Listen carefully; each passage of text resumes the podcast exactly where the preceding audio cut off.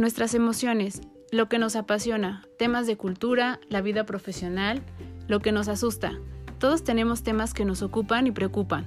Cada semana hablaremos acerca de un tema distinto en Pretextos para un café.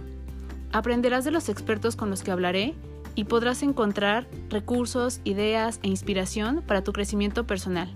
Yo soy Claudia García, ve por tu café que ya vamos a comenzar.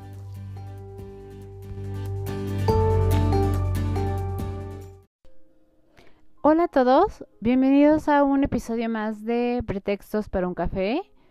Espero que tengan su bebida a mano. Aquí en México está haciendo un poquito de frío, entonces su bebida caliente. Si nos escuchan en otros lados, la que sea de su preferencia. Eh, de preferencia café, que es lo que nos tiene de este lado, ¿no? Y es el pretexto que nos tiene justo, eh, pues, reunidos para hablar acerca de varios temas. En esta ocasión, eh, pues bueno, vamos a seguir hablando acerca de alternativas, de puntos de vista, de opciones, de innovaciones, de eh, nuevas formas de hacer que las organizaciones puedan tener no solo estos procesos efectivos, sino como decíamos, un ambiente en el que el colaborador pueda, pueda desarrollarse personalmente, pueda desarrollarse profesionalmente y se sienta a gusto en su lugar de trabajo. Nuestra intención es que, y el deseo, eh, que a lo mejor puede ser un poco un, un deseo no tan fácil de cumplir, es que las organizaciones se vuelvan no solo un medio para obtener, eh, pues sí, ingresos para eh, poder trabajar y darnos eh, una buena vida, la vida que queremos y por lo que trabajamos, por aquello por lo que en la vida personal estamos luchando, sino que se vuelvan parte de realmente de nuestra vida y nos sintamos a gusto con lo que estamos haciendo, nos sintamos parte de esencial del lugar en el que estamos, nos sintamos eh, dentro de un espacio en el que no solo estamos desarrollándonos eh, personalmente y profesionalmente, sino desarrollándonos como personas, que creo que es lo que hace mucha falta. En esta ocasión, Gabriel de la Vega, que es fundador de Mind Plasticidad Organizacional, nos va a traer eh, justo muchos tips acerca de cómo él evalúa esta parte de las personas, cómo eh, cree que podemos sacar el mejor provecho y cómo podemos sacar esta parte de pasión y esta parte del mejor potencial de cada uno de los equipos de trabajo, de cada uno de los participantes de estos equipos de trabajo y cómo podemos hacer justo, pues bueno, de, de estos equipos y entonces, por ende, de estas organizaciones, un potencial que seamos capaces de competir, seamos una empresa pequeña o grande, contra industrias en las que la cultura y los procedimientos a veces parece que es imposible que los podamos tener de este lado. Entonces, eh, ha sido una entrevista un poco eh, fuera de lo común, y digo fuera de lo común porque nos dio oportunidad para abarcar diferentes temas y no limitarnos solo a lo que siempre vemos en recursos humanos van a encontrar una entrevista distinta. Gabriel es su personaje totalmente diferente, entonces van a encontrar características en él que vale mucho la pena explotar. Tenemos por ahí eh, otros episodios pendientes, entonces si este les gusta, yo les sugiero que estén al pendiente de los que salgan más adelante porque les van a encantar. Entonces, los dejo con esta entrevista, espero que les guste muchísimo que forme parte también del repertorio de todos estos tips y todas estas visiones que tienen estos innovadores de todas las generaciones, de diferentes países, con diferentes estrategias y diferentes propuestas que se pueden adaptar totalmente a lo que nosotros estamos buscando por la parte organizacional y que termina repercutiendo en la parte personal. Muchas gracias, escúchenlo y disfrútenlo junto con su café. Bienvenidos. Listo. Pues Gabriel, muchas gracias por aceptar la invitación para poder platicar para este podcast, ¿no? Donde hablamos de todo y donde este, se puede dar cualquier tema para aportar a los demás y la intención es dar herramientas que a veces creemos que no, que no existen y que nos puedan ayudar a mejorar ya sea la vida, la parte profesional, este, siempre estamos buscando alternativas, entonces eh, yo te agradezco mucho porque pude leer tu reseña, pude investigar un poquito más y ya les contaba a todos eh, justo todo lo que tú haces, pero me gustaría que, tú nos mencionaras a grandes rasgos ahorita qué es eh, lo que tú haces en tu día a día, en la parte profesional. No, hombre, gracias, gracias, Clau. Me encanta, además que soy amante del café, qué mejor tener esta charla contigo y hablar de manera eh, fluida sobre temas que ya hemos visto que nos encantan y cada uno tiene su perspectiva. Básicamente hago cuatro cosas.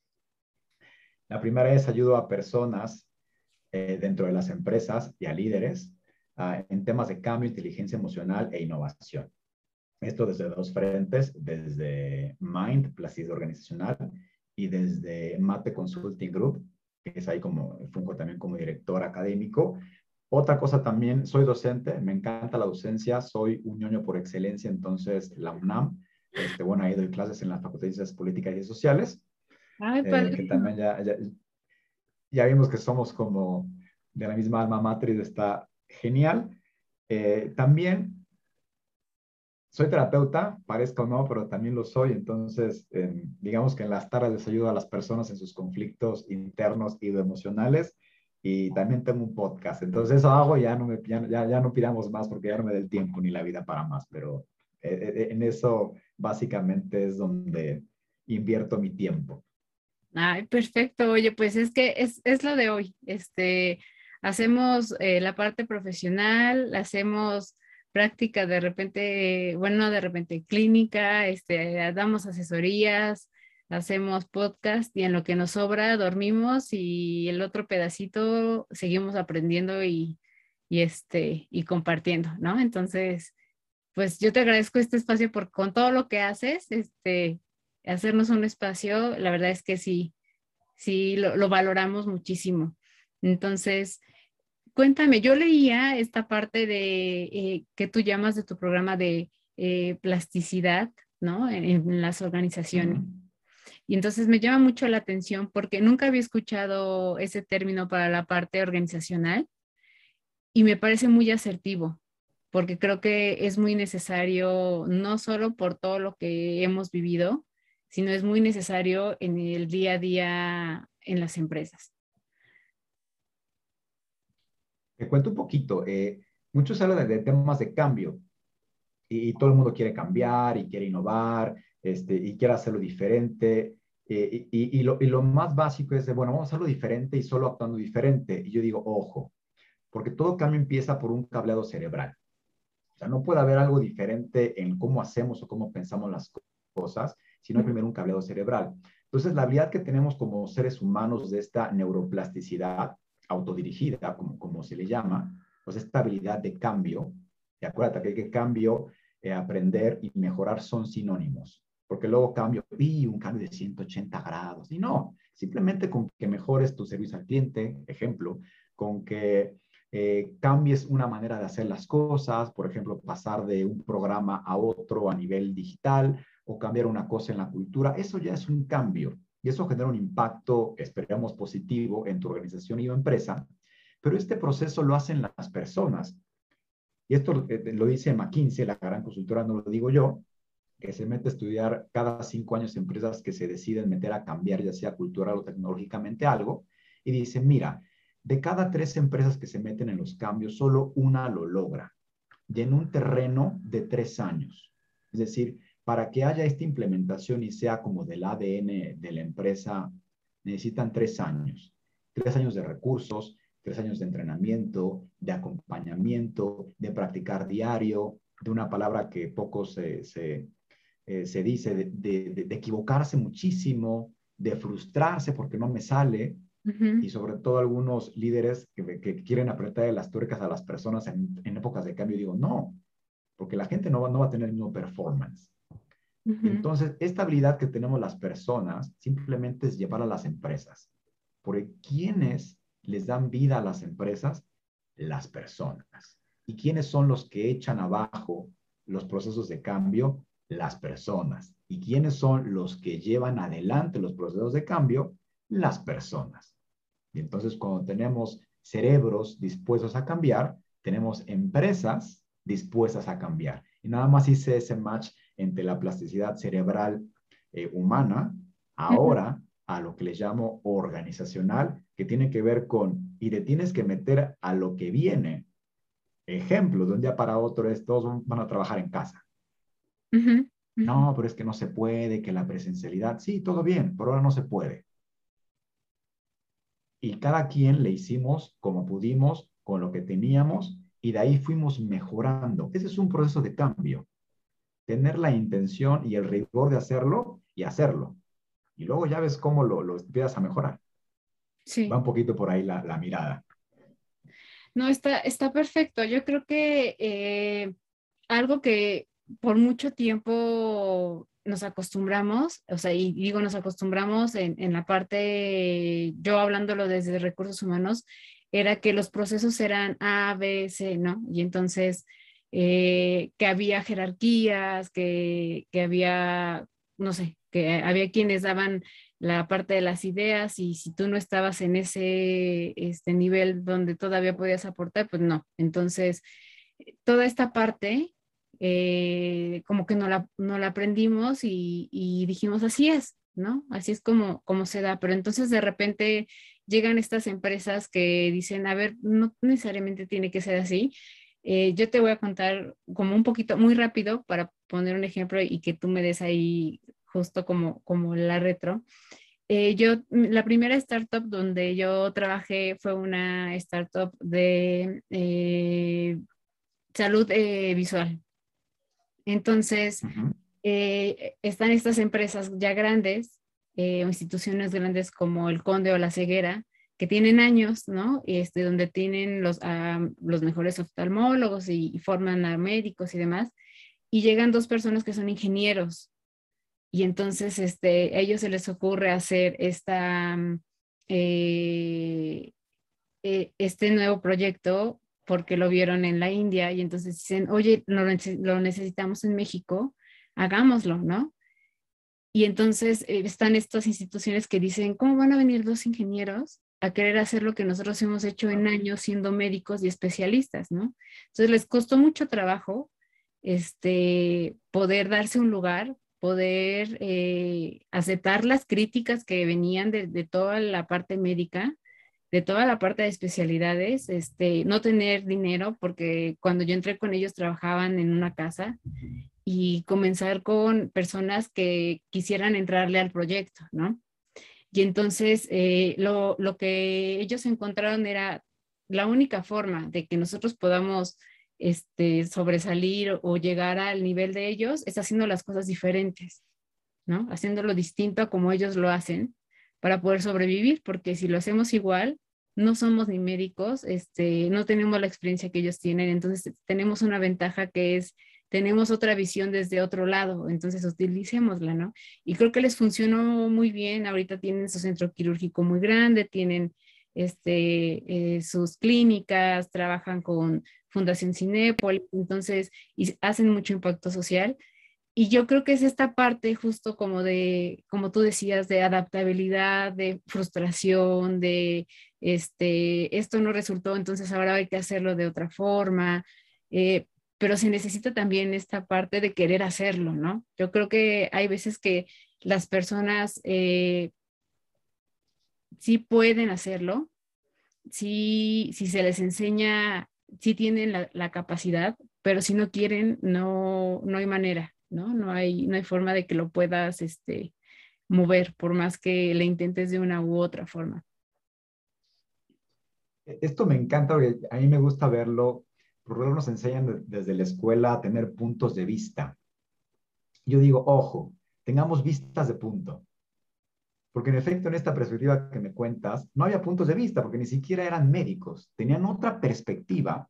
Y gracias a este feeling, a este instinto, este gut feeling como se conoce, siguieron adelante. Tenemos que hacerlo diferente. no mejor ni diferente, simplemente, y es donde yo digo, donde tienes el qué claro, los cómo aparecen. yo imagino que este startup ni se imaginaba tener esta, eh, esta convergencia con Fundación Cinépolis, sino simplemente se fue dando porque el qué, es decir, la mirada, la perspectiva, la visión, como se conoce, estaba clara. Y entonces ahí esta disposición de las personas hacen que las organizaciones tomen vida de qué bonito, o sea, que las organizaciones tomen vida a través de las personas que inyectan vida a las organizaciones. Cuando, cuando al menos yo, yo, yo que lo comprendo eso, se me pone hasta la piel chinita. O sea, es como, wow, claro. O sea, no son las organizaciones o empresas no son entes que caminan solas ni solos, sino son entes que, que toman vida de las personas, que trabajan y ponen sus talentos a trabajar en ellas. Cuando entendemos eso, híjole, todo cambia. Y esto que mencionas yo le llamo el mantra del cambio. Primero tienes que creer. Tienes que creer que puedes. Luego tienes que querer. Y luego tienes que practicar. Y me preguntan, ¿y cuánto? Y no sé, muchísimo. Empresas que terminan fundándose o, o, o, tener una estructura a los seis meses, otra a los dos años, otras nunca se constituyen y otras fracasan. Y después cuando ya practicas, necesitas no compararte con el otro. Exacto. Porque si te comparas con el otro, no, el hospital de la ceguera, sí, pero tiene años. Tú eres un startup, no te compares. Cada quien, cada quien sus cubas, como decimos ya en el medio social, ¿no? Cada quien su práctica. Y eso lo hacen las personas. Sí, sí, sí, sí. Y fíjate, eh, ahorita que justo tú mencionabas la parte de las personas, eh, es una empresa que hasta donde, bueno, digo, yo todavía tengo mucho contacto con, con la mayoría porque me tocó entrar, yo venía del Laboratorio Médico Polanco, entonces de una empresa grandotota, donde cada uno teníamos nuestra línea de teléfono, teníamos fotocopiadoras este, grandes, este, todos los materiales que se pudieran tener. Y de repente llegas aquí y es una fotocopiadora de casa, ¿no? este, es una línea de teléfono de casa, tocaban el timbre literal y era, ¿quién es? O sea, ni siquiera era como de, este, de, de una empresa, o sea, literal era una casa.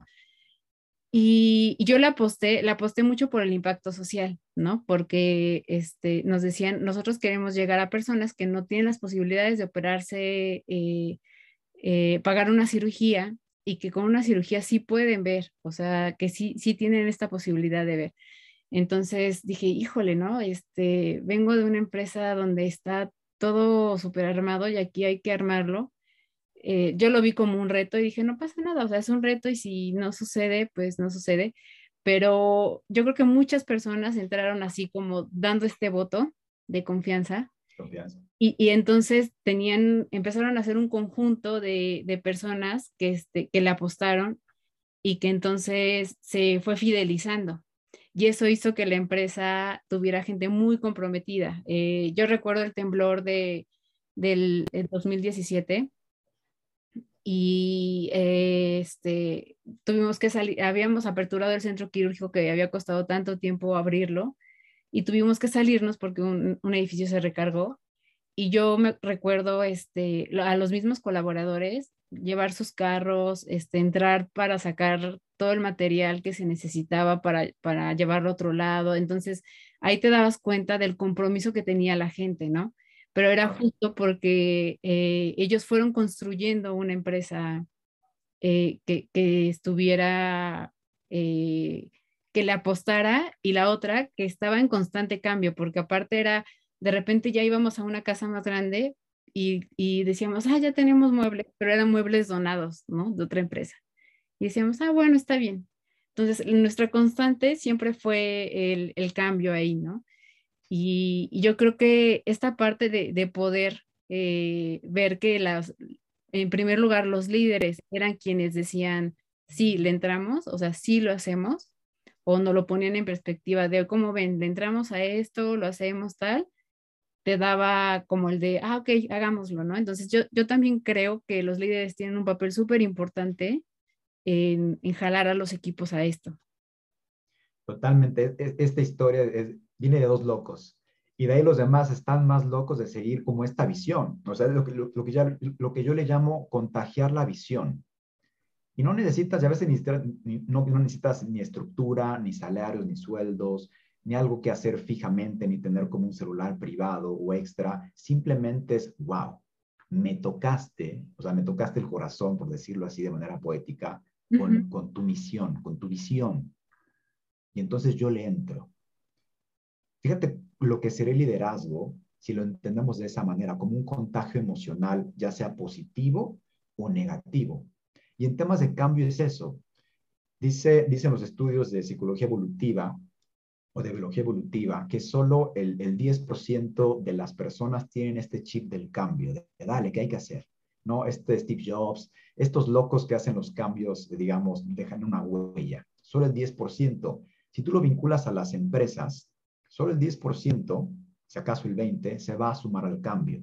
Los demás y las demás lo van a resistir fuertemente.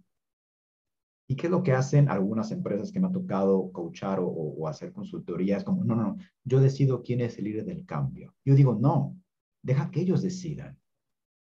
Porque qué oportunidad tú le das, imagínate un número mil en una compañía gigante que puede estar platicando con un número tres o un número uno, simplemente porque él decidió de, yo quiero entrarle a este cambio. Ya sé que no hay bono extra, ya sé que no hay prima vacacional extra, que no hay de descanso, inclusive me pides trabajar más, pero yo quiero entrarle.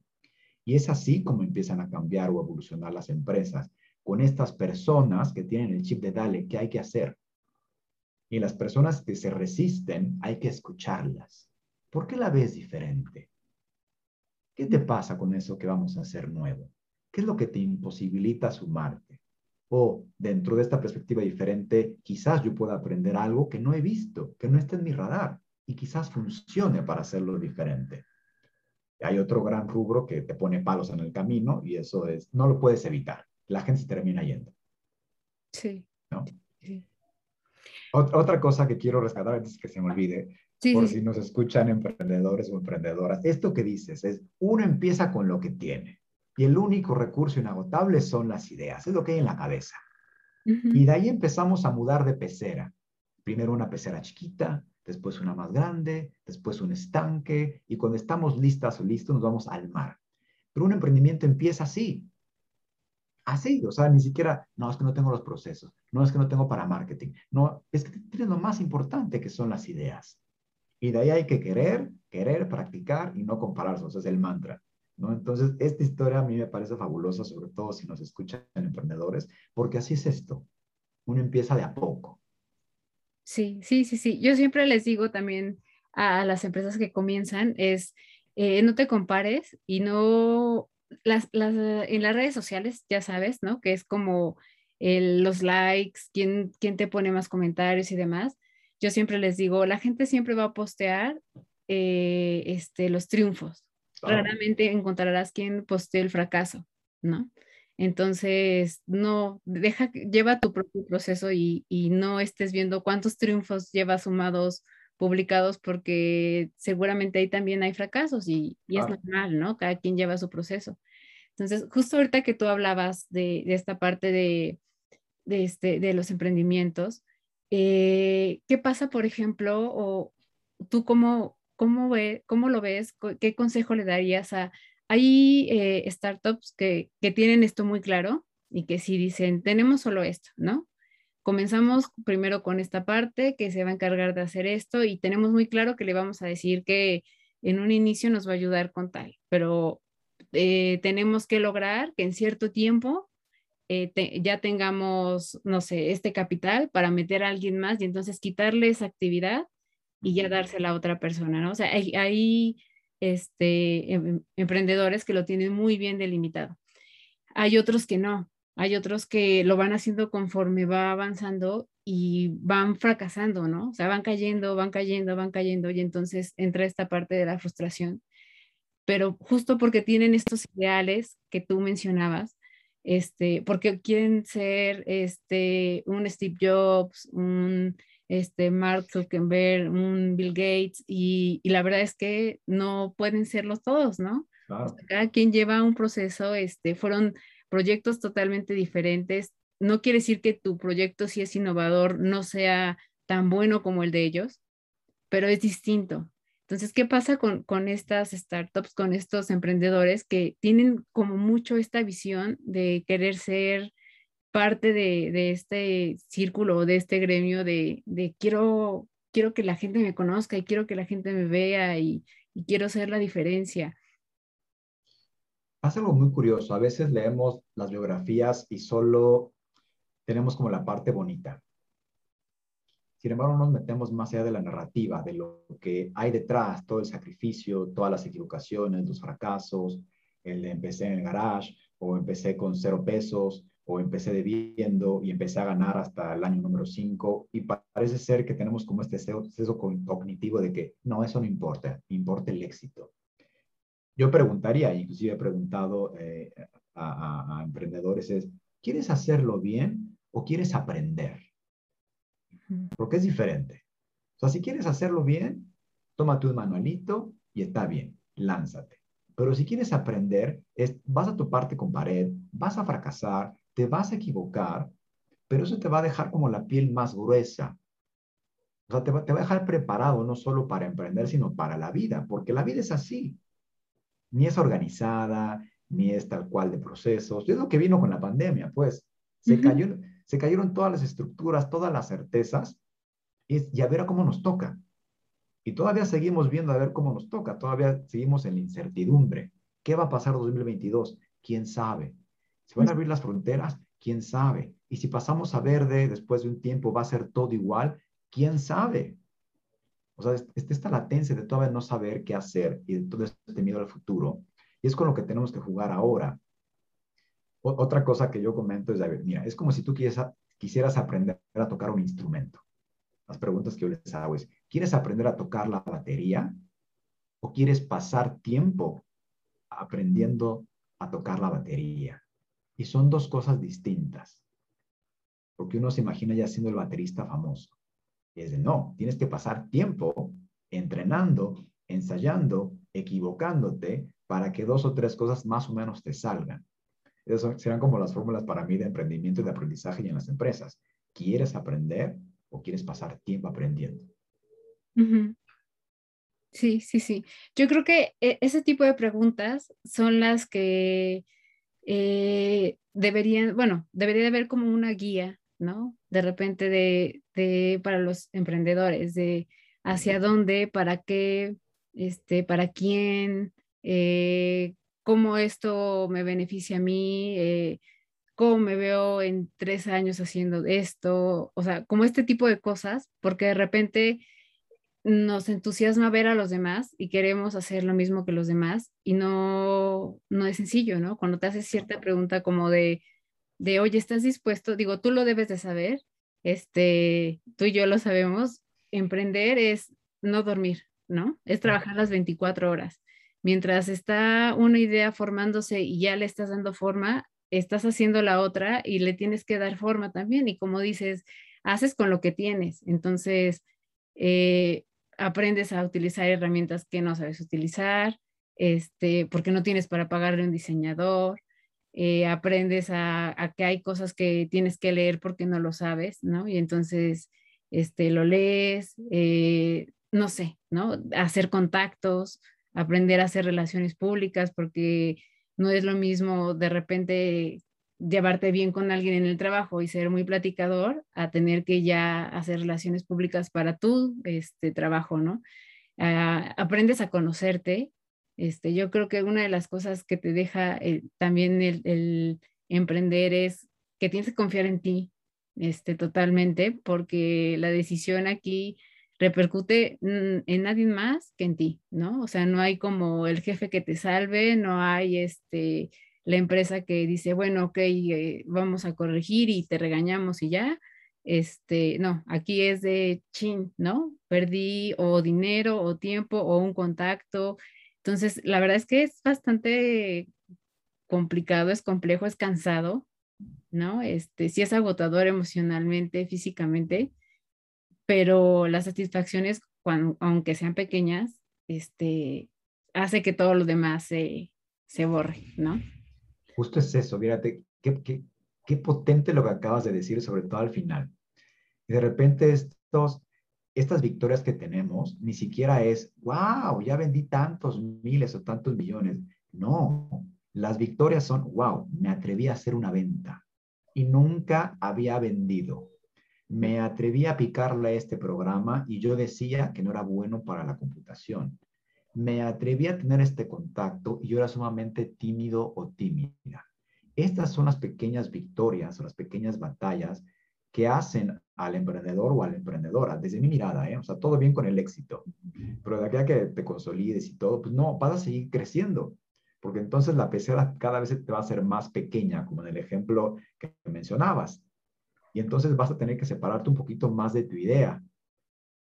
Esta idea es como casi, casi un bebé, ¿no? No, no, no me la toquen, porque fíjate que es mi bebé. Yo lo pensé y entonces me tocó, sí, te tocó trabajo, pero el bebé necesita crecer y tú necesitas generar otras ideas, necesitas hacerte cargo para que se respete esta visión. Entonces, digamos que este desprendimiento es como el, lo, del nido vacío, ¿no? Así. Sí, sí, sí. No, y, eh, por ejemplo, digo, yo me imagino que a ti te toca dar capacitaciones también a empresas pequeñas, ¿no? Este, que están justo comenzando y es de oriéntanos o necesitamos como este, una mirada externa, porque ya dentro pues ya estamos un poquito viciados, ¿no? Con, con cómo nos estamos viendo, entonces necesitan esta mirada externa. Y yo no sé si te ha tocado eh, casos en los que dices, híjole, este, si hay que reivindicar el camino. Eh, si el camino no es, no es, si este es el objetivo, no es el camino ideal, o sea, no es el, el, el más correcto, por llamarlo así. Me encanta eso. Yo, yo, le domino como, ¿dónde está puesta tu mirada? Me encantan las capacitaciones de, de, pequeñas empresas, me encanta porque es como más, más flexible el asunto y puedes hacer las, las preguntas más honestas sin necesidad de, uy, si hago la pregunta incorrecta, ya no me contratan para la siguiente capacitación, sino es como más frontal y eso me, me encanta. ¿De dónde está puesta la mirada? Porque de repente, ejemplo, a mí me ha pasado, y imagino que te ha tocado casos así, de repente quieren enriquecerse y ponen la mirada en enriquecerse. Yo digo, sí, todo bien, todo bien que, te, que, quieras más dinero, pero ¿y quién está dispuesto a pagarte? No, no lo había pensado. Es que mira, si no estás viendo, si tu mirada no está aterrizada hacia un receptor de valor agregado, no vas a vender. Y por más que contrates marketing, eh, a alguien que capacite tus ventas, si tu mirada de negocio no está centrada en ayudarle a alguien con lo que tú haces y ofreces, nunca se va a dar una venta. Por una cuestión sistémica. Si tu mirada está acá, a la derecha, no puedes mirar para la izquierda, ¿no? O sea, es como querer una pareja nueva y estar enganchada con el ex.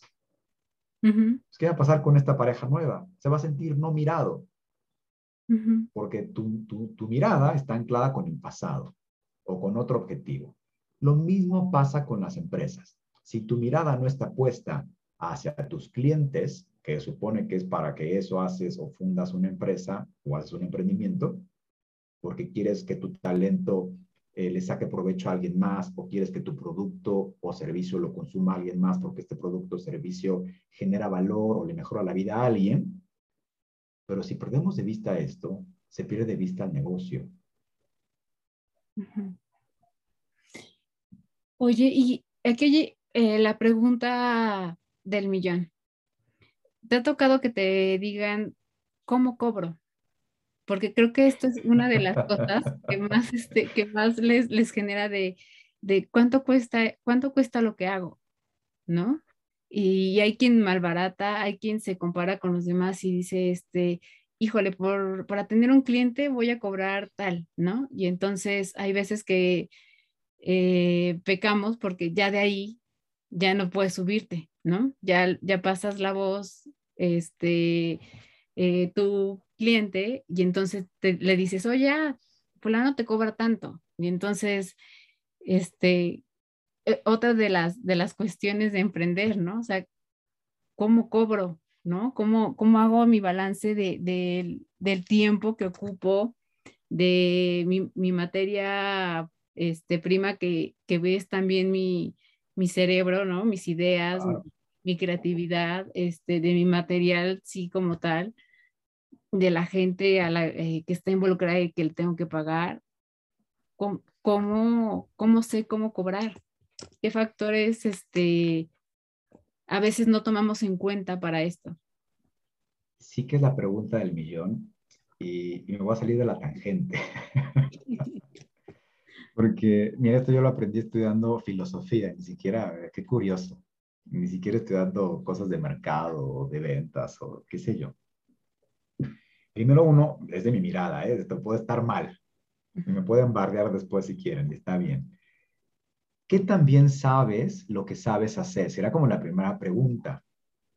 O sea, ¿qué tanto valoras lo que tú haces? Nadie lo va a valorar más que tú. Y también aquí es aplicar mucho la fenomenología. Porque de repente nuestros clientes o prospectos te dicen, qué barato cobras.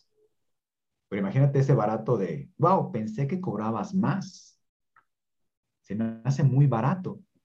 O de repente es de, wow, esto que tú me ofreces en el mercado está 10 veces más caro. ¿Qué te está diciendo todo esto? Pues es como escuchar al cliente, es como de, creo que sí me estoy malbaratando y que la perspectiva era más alta. Es decir, no, me, no estoy valorando lo que yo hago, lo que yo sé hacer. Las pautas te las da siempre el cliente o el prospecto. Es ahí donde yo digo. O sea, tú puedes tasar todo, no sé, 100 mil pesos. ¿No? De repente con estos insights que te dan las personas, pero a veces no escuchamos bien lo que nos dicen, ¿no? Es ahí donde empiezas a tasar tú tu precio. Yo sé que hay que sumarle gastos directos, indirectos, que si le, sumas los chuchulucos, que si el tiempo, que si no sé qué, que si no sé cuánto. Y empieza cobrando, ejemplo, no sé, lo primero, cóbralo, tú sientes lo que es justo o lo que es injusto. Yo pongo este ejemplo de fenomenología. Mira, agarra tres sillas. Pones tres cotizaciones. Y en la silla en la que te sientas más cómodo o más cómoda, ese es el precio indicado. No tiene nada de racional ni de economía. Ojo, te, comenté que era fenomenología. Pero tú, digamos pero, que... pero hace sentido. O sea, la verdad es que hace sentido. ¿no? Porque en realidad es como de, sí, sí, sí, es como de, híjole, es este precio, pero siento que, que es muy poco, ¿no? O sea, que, que no, que no, no, no, no me alcanza, no, no, no es lo que yo creo que cuesta. Este híjole, siento que está muy caro. Entonces, a lo mejor encuentras el punto medio y dices, mm, bueno, este me convence más. Es muy parecido al cobrar como cuando nos empleamos. Que de repente cuando tenemos un salario raquítico, uno ya le, le pica, es como, no, ya, tanto desgaste de hacer dos horas de mi casa al trabajo, aquí este, se desperdicia solo mi trabajo, eh, no sé, y uno quiere más o cuando uno inclusive recibe muchísima paga, también le incomoda. Es que me pagan demasiado y no hago nada. Sí, te sientes culpable, ¿no? Te sientes culpable, o sea. Culpable cuando tienes días más tranquilos, dices, híjole, es que hoy como que casi no tengo trabajo y sientes culpa. Sientes culpa, o sea, que, que no devengas todo lo que estás cobrando o todo lo que estás, lo que te están pagando. Lo mismo cuando estás trabajando de más y el salario no, no, no va de acuerdo a lo que estás haciendo. ¿Y qué haces automáticamente? Te cambias. Lo mismo cuando cobramos como, como pequeños empresarios, como emprendedores, como profesionales, profesionistas, como quieras. O sea, en la medida que tú vas profesionalizando tu hacer o tu quehacer, es en la medida que tú puedes subirle a tu renta. Y es mucho de, yo siento que es lo correcto. Y, ya te pasé, les pasé como la fórmula, ¿no? Agarra tres cotizaciones, ponlas en una silla y en la que te sientas más cómoda o cómoda, es el precio adecuado. Y yo sé que me van a bardear, no, sí, pero los gastos indirectos, sí, ya sé, todo bien con eso. Pues después si tú le subes demasiado, porque además cobramos casi, casi, ¿para dónde está el viento? ¿no? Y uno se chupa el dedo, ¿eh? ¿para el norte o para el sur? Y tampoco sabemos para dónde está el sur o el oeste y el oeste, ¿no? Entonces, empezar por ahí. Y después, ya que tengamos y ganemos en confianza, entonces sí, oye, ayúdame a sacar un presupuesto, ¿qué le tengo que sumar? qué le tengo que restar, qué es parte de mi servicio y qué no. Yo digo, arranquemos con confianza y después lo profesionalizamos, no al revés. Porque además, si eres nuevo y no te conocen, me dices, no, me estás cobrando lo mismo que una empresa grandotota con procesos establecidos, pero ni por acá te voy a comprar. Oye, y, y tú trabajas mucho con la parte organizacional. ¿Cuál es hasta ahorita que hayas identificado el mal de nuestras áreas organizacionales en México? En la mayoría de los casos de los que me ha tocado trabajar, se llama parentificación. ¿Qué quiere decir esto? De, seguro has escuchado palabras como estas. Mi jefe no me escucha. Mi jefe no me motiva. Mi jefe no me procura. Si tú vinculas como todo, todos los órdenes o, esta, o este orden sistémico dentro de las familias y dentro de este orden sistémico dentro de las empresas, muchas veces, esto es bien loco lo que voy a decir, ¿eh? nuestros temas familiares están espejeados en los lugares en los que trabajamos. Sí. ¿Sí? Y entonces, mi jefe no me escucha. Y yo pregunto, ¿pero necesitas alguien que te eche porras? ¿No? ¿O realmente, quién no te echó porras? entonces, ah, es que mi papá era así y asado. Ah, mira, buenísimo. Lo único que estás haciendo es confundir a tu jefe con algo que no has trabajado en tu sistema familiar. O sea, es una parentificación. Es que al final va unido lo uno del otro. O sea, es, eh, es como cuando, no sé, yo en, hace mucho no hago entrevistas, pero en las entrevistas cuando te dicen, ¿por qué preguntas por la familia o, por este, con quienes viven y tal? Y es, no es por llenar la hoja, no es por metiche, sino es porque te da una idea de que lo que vive en su casa va, va a vivirlo acá. Este, no, no puedes separar la una de la otra. Entonces, si te dice en la entrevista, ah, vivo con mis papás, pero porque mi papá es este, pues entre que trabaja y no trabaja, entonces yo le ayudo a mi mamá y ya te da una idea, ¿no? O sea, ya te va a dar una idea de, ahí de algo. Entonces, sí, o sea, en realidad es, eh, va, va unido, o sea, como uno es, por, y yo siempre lo digo, por mucho que uno oculte y diga, en el trabajo soy una persona y en la, este, en, mi vida soy otra, ah, siempre hay instituciones situaciones, perdón, en las que te sale el verdadero yo, ¿no? El estrés, este, de miedo, de este, enojo, donde te sale y ahí ya, ya te diste cuenta que, eres esta persona. O sea, no puede ser este, una en un lugar y otra en otra y, estar eh, fingiendo. Entonces, va más allá de, ¿no? Como de una pregunta para llenar una hoja, sino es, te va a dejar ver cómo se va a comportar o qué va a esperar o qué quiere este, de la organización, ¿no? Porque al final la organización también representa algo paternal, por llamarlo así. La organización yo lo veo como, como, como fuentes de vida, porque generan trabajo y a través del trabajo y a través del salario que se devenga, es en la medida en que tú puedes eh, perdurar en la vida. Fíjate qué potente. ¿eh? Y a veces tenemos la mirada de, no, las empresas este, explotan, eh, son así, o sea, y si entramos a trabajar con esa mirada, pues ¿cómo te vas a comportar? Como explotado, como no valorado. Yo veo a las organizaciones más como un espejo de todo lo que no está resuelto. O sea, vaya oportunidad que tenemos. De, mira qué oportunidad te da tu jefe o tu jefa que sientes que no te mira, pero quien no te ha mirado es otra persona. Y es como, y se soluciona bien fácil, es como, ay, jefe, jefa, la confundí con otra persona. Ya. Sí. pero me he topado con eso y otra cosa también muy recurrente es que de repente no conocemos nuestros talentos. Sí.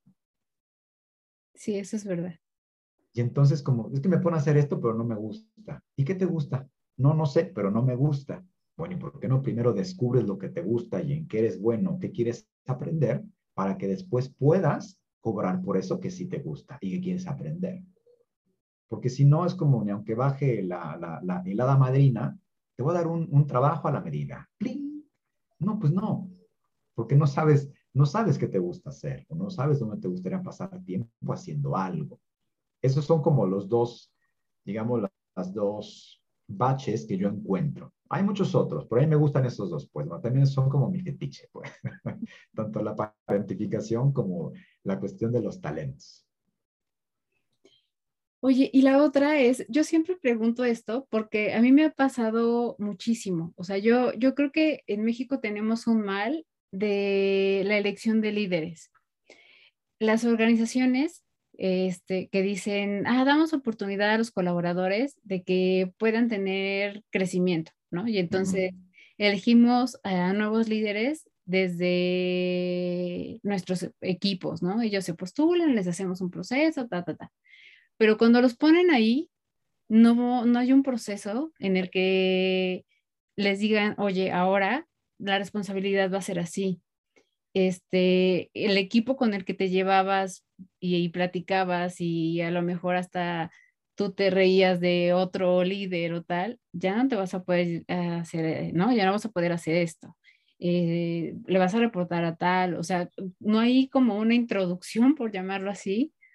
Luego eso hace que no haya un reconocimiento del equipo al líder y el pobre líder se la pasa sufriendo porque no sabe ni cómo comportarse con los líderes que ya están, ni cómo reportar a los jefes, ni cómo dar seguimiento y este, dar indicaciones y delegar al equipo. Entonces, yo veo que eso es un, un común en las organizaciones. Dan las oportunidades, pero los avientan. Sería como una frase de Twitter o de LinkedIn, ¿no? ¿Quién enseña a los líderes a ser los mejores líderes? Sí.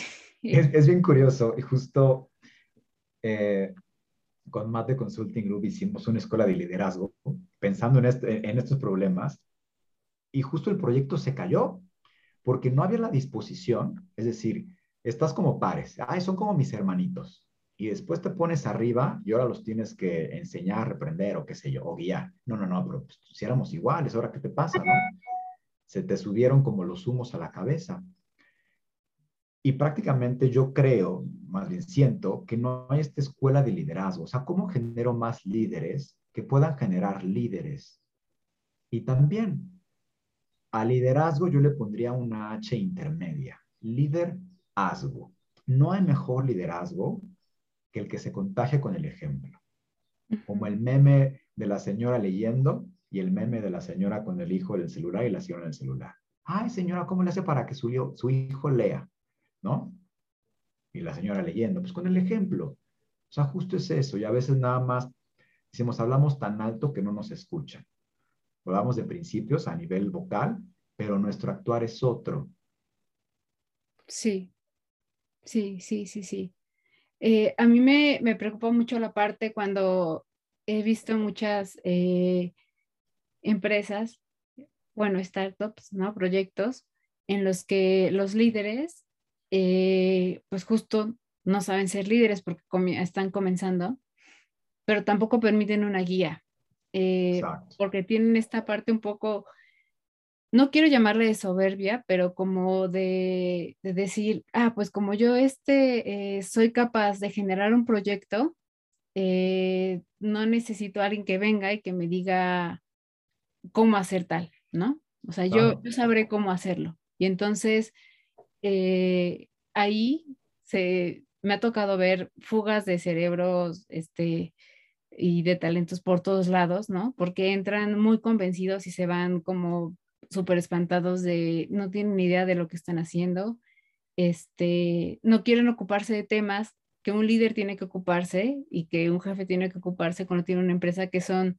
impuestos, este, seguro social, eh, todo lo que tiene que ver, ¿no? Con todo esto que, a lo mejor no nos gusta, pero que lo tienes que saber, la ley este, federal del, trabajo, este, este, tipo de cosas que tienes que saber y que no solo es la parte de ponerme creativo, o sea, es de, sí, sí, me pongo creativo, pero tengo que saber de todo lo demás, porque si se me acerca alguien de recursos humanos y se me acerca alguien, tengo que saber qué, qué hacer. Si él no sabe, yo tengo que saber qué hacer.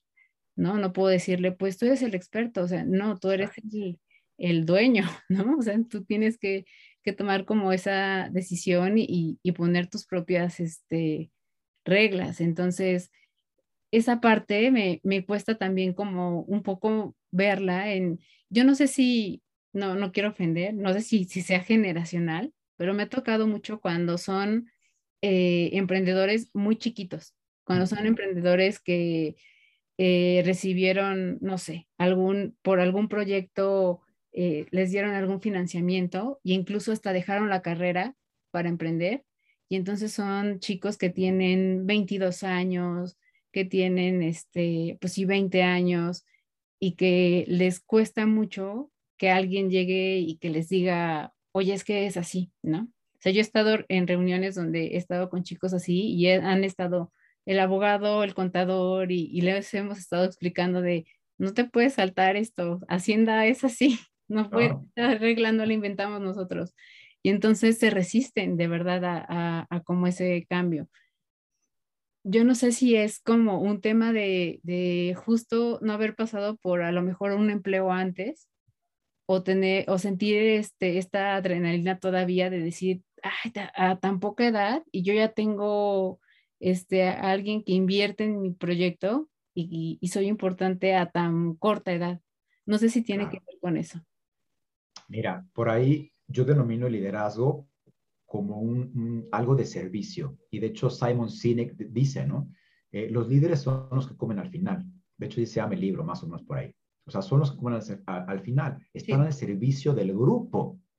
Fred Kaufman lo denomina como humildad ontológica.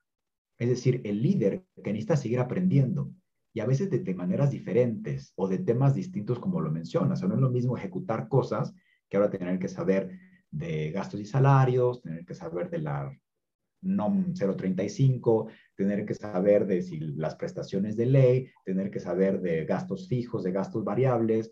Es de, no, no me interesa. Bueno, ahora te tiene que interesar, porque hiciste méritos, entre comillas, para ganarte este puesto. Y este puesto no es para que estén al servicio tuyo, sino para que tú estés al servicio de los demás, para que el sistema siga funcionando. Yo lo veo un poquito así. Además también es como de, y no, ya soy líder, ¿para qué tengo que aprender? Pues lo mismo, o sea, como cuando salimos de la carrera de, no, ya me titulé, ya no necesito saber nada más. Por supuesto que sí, porque las cosas cambian, porque las cosas evolucionan, porque hay nuevos conceptos, hay nuevos paradigmas. Entonces, si tú te niegas a aprender, estás negándote a oportunidades. Y entonces aprender, ojo que es incómodo. Como yo líder voy a ahora aprender algo que no me interesa? Pues tienes que aprender aunque no te interese, porque estás en función de al servicio de. Y, y, tienes toda la razón. Yo, yo he escuchado de muchos líderes que dicen, yo al principio no cobraba. O sea, eh, le pagaba a mis colaboradores y yo no cobraba, ¿no? O sea, yo me quedaba con lo que sobraba porque tenía que hacer que esto funcionara, ¿no? Entonces ya después fue cambiando la cosa, me fui poniendo un sueldo, un sueldo fijo, ¿no? También para no pasarme, este, fui parte también de la nómina, no, no me metí un bono adicional para un día porque me gasté de más, o sea, no, me ajustaba como se ajusta cualquier colaborador porque tenía que hacer que esto funcionara. Y, este, y tienes razón, ¿no? O sea, al principio hay que sacrificar esta parte de, este, de, de lo que tú, yo creo que, que, tiene que ver con humildad, ¿no? Con humildad y con, y sabes que yo, yo hay algo que, que me he dado cuenta y esta semana lo he ratificado más, de sentido común. Claro.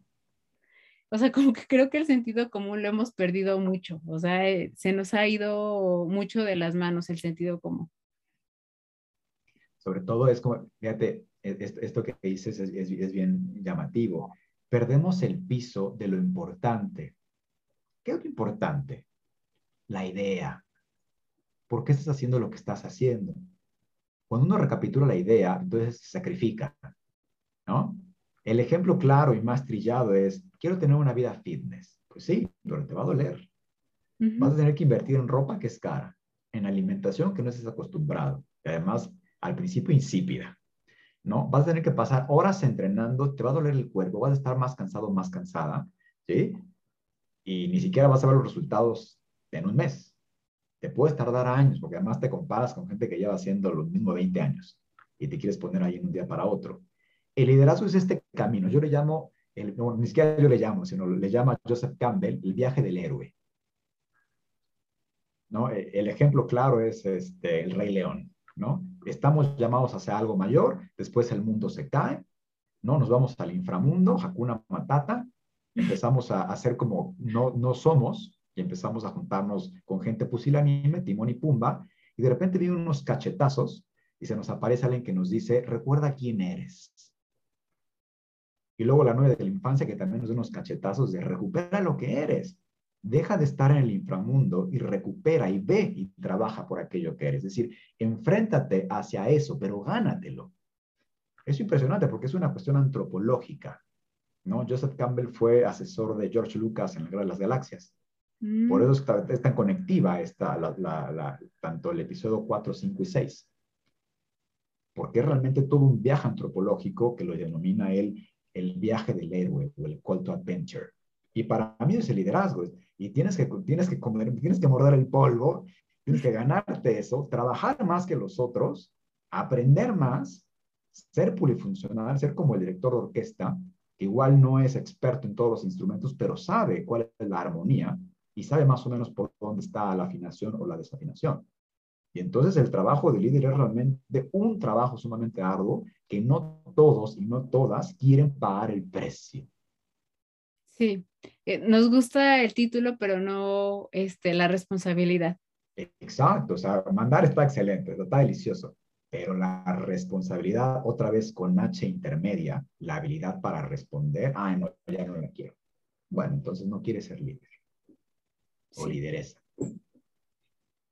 Oye, pues que está súper interesante, me encanta porque eh, ha sido una plática de eh, psicología organizacional pero mezclada con, con filosofía, con, con, otros temas que sirven muchísimo para el ejemplo. O sea, que, que yo creo que al final es la vida, ¿no? Este, solo que puesta en el trabajo, pero al final es la vida, es, es la conducta humana, es este, el pensamiento humano, es las costumbres que tenemos, este, las creencias que tenemos, las cosas que no queremos soltar, ¿no? Entonces, me, me, me, encanta todo lo que estamos hablando. Yo espero que podamos hacer una segunda parte porque creo que da para mucho. Se fue súper rápido el tiempo. Fue rapidísimo. Rapidísimo. Y, este, y mientras más hablábamos, pues yo más preguntas este, tenía. Entonces, pues yo espero que podamos poner fecha para, para dar una segunda parte porque me parece,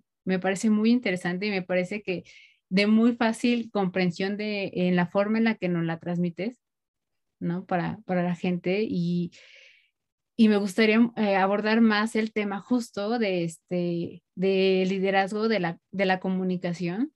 Wow. Y de este, que, que, creo que ahí hay un tema bastante este, rudo, ¿no? O sea, eh, esto que tú me decías de eh, no, me, no me escucha o de repente no me sabe dar retro o me habla mal o hay de repente como sarcasmos, este, no sé, el tema de la comunicación, no nada más de líderes al equipo, sino en general como organización, está fallando muchísimo. O sea, hay un, ejemplo de comunicación que, que, este, que creo que esta semana fue súper importante, fue ahora que se cayeron este, las redes, ¿no? Que no hubo Facebook, que no hubo WhatsApp, que no hubo Instagram, y que este, nadie quería llamar por teléfono todo mundo quería esperarse que estuviera el WhatsApp. Y entonces ahí es donde dices, híjole, qué, qué difícil, porque como nadie estamos ya acostumbrados, nos costaba mucho tomar la decisión de, me voy a esperar un ratito más y si no, ya le marco. Entonces, ¿y qué pasa cuando tienes a la persona enfrente? Lo menos lo haces. Wow, es, es impresionante. Iba a hablar, pero mejor, mira, me comprometo, ¿no? Comprometemos otra hora, porque ya se nos fue una hora casi, ¿no?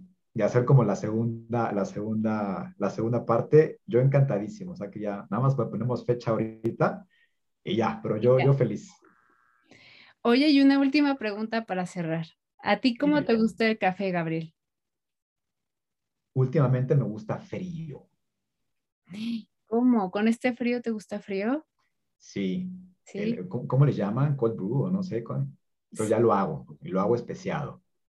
Ah, qué rico. Le, pongo jengibre, le pongo pimienta de cayena, le pongo canela, le pongo un poquito de vainilla y le pongo cardamomo. Entonces lo dejo 12 horas o 24 horas en el refri y ya me lo sirvo y le pongo un poquito de leche de almendro, leche de coco y mira, de lujo, de lujo la receta.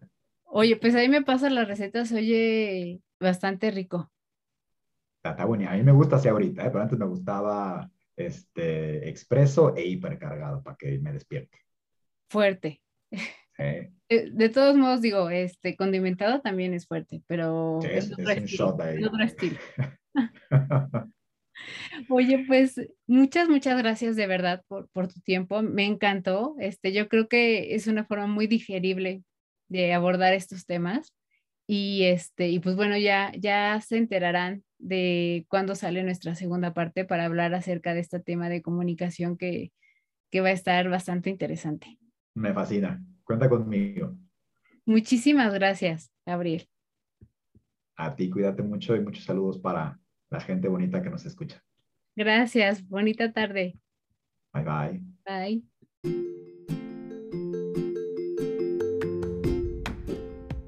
Muchas gracias por estar aquí. Nos escuchamos en el próximo episodio con un pretexto más para hablar de otro tema.